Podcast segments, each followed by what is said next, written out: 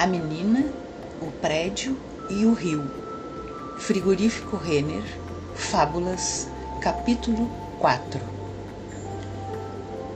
Dia mais ou menos de inverno, sempre ele, que encolhe a pele, parecendo que adora se esconder em linhas, agregando ao seu conjunto mais quentura, mais aconchego e, por que não, mais vida. Ao contrário da epiderme, as árvores se despem e se mostram nuas com um despudor singelo, se mostrando como são, com seus variados nós em tronco, que demonstram que ali houve uma iniciativa que pode ter sido infeliz ou produtiva. Talvez, não saibamos. Sua casca mostra, agora esvaídas de seus troncos ásperos, evidencia que a natureza não tem vergonha de se exibir mesmo quando ela não está na plena forma exuberante, mas ensaia e renova a decrepitude natural dia a dia, enquanto nós vamos, passo a passo, conquistando a senescência.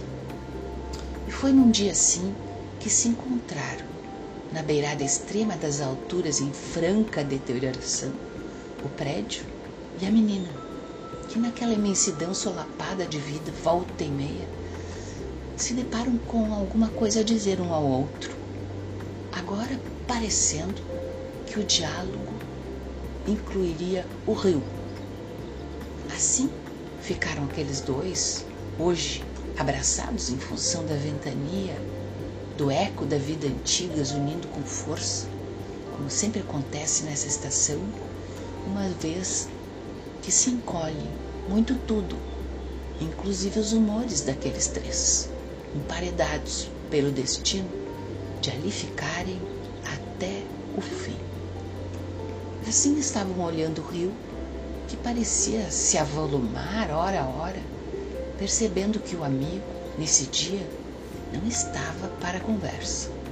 A cada minuto, ele arrastava com grande desagrado tudo que não pertencia ao aquífero de sua magnitude, que tinha em seu destino unicamente fazer com que a natureza se privilegiasse com suas margens, que o seu leito fosse servi-lo ao progresso, quando carregava as barcas para todos os cantos e que suas profundezas fossem abençoadas pela fauna e flora específica de sua origem.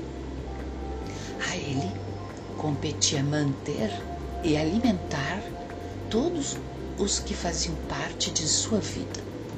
Mas não por ali estavam sendo deitadas todas as coisas que não lhe pertencia carregar, e muito menos de fazer esforço intenso para sobreviver.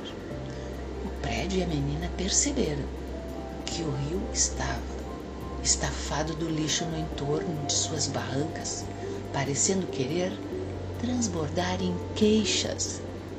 Agora estavam os três naquela beirada arruinada, assistindo a vida se alagar barrenta, sendo que o rio e o prédio se encontravam semi-mortos, vítimas do poder público. Apenas a menina ainda estava viva e com energia para invenções e confidências em fábulas, única forma de manter vivo o que já se foi.